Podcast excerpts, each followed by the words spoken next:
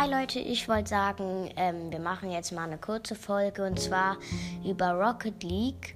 Vielleicht kennt ihr das Spiel, das kann man auf der Nintendo Switch oder auf der Playstation spielen.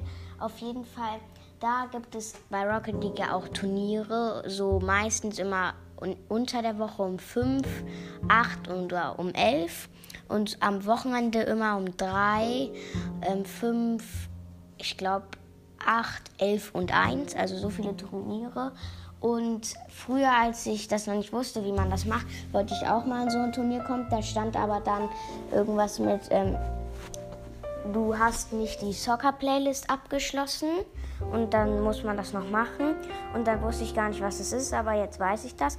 Und ich wollte euch das mal sagen, man muss da ähm, dann auf, es gibt ja dann, kann man spielen zwanglos, äh, competitive oder hier Turniere steht dahinter, dann noch Training, benutzerdefinierte Spiele und ähm, Extra-Modus-Spiele.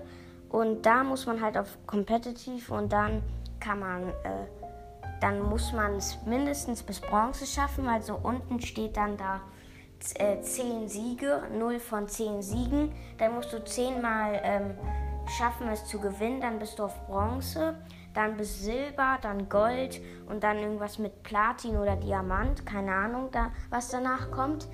Und ich bin jetzt auf Gold und dann, wenn man auf Bronze ist, man muss nur auf Bronze kommen, also zehnmal gewinnen, dann kann man an Turnieren teilnehmen. Ich wollte es nur mal sagen und ciao.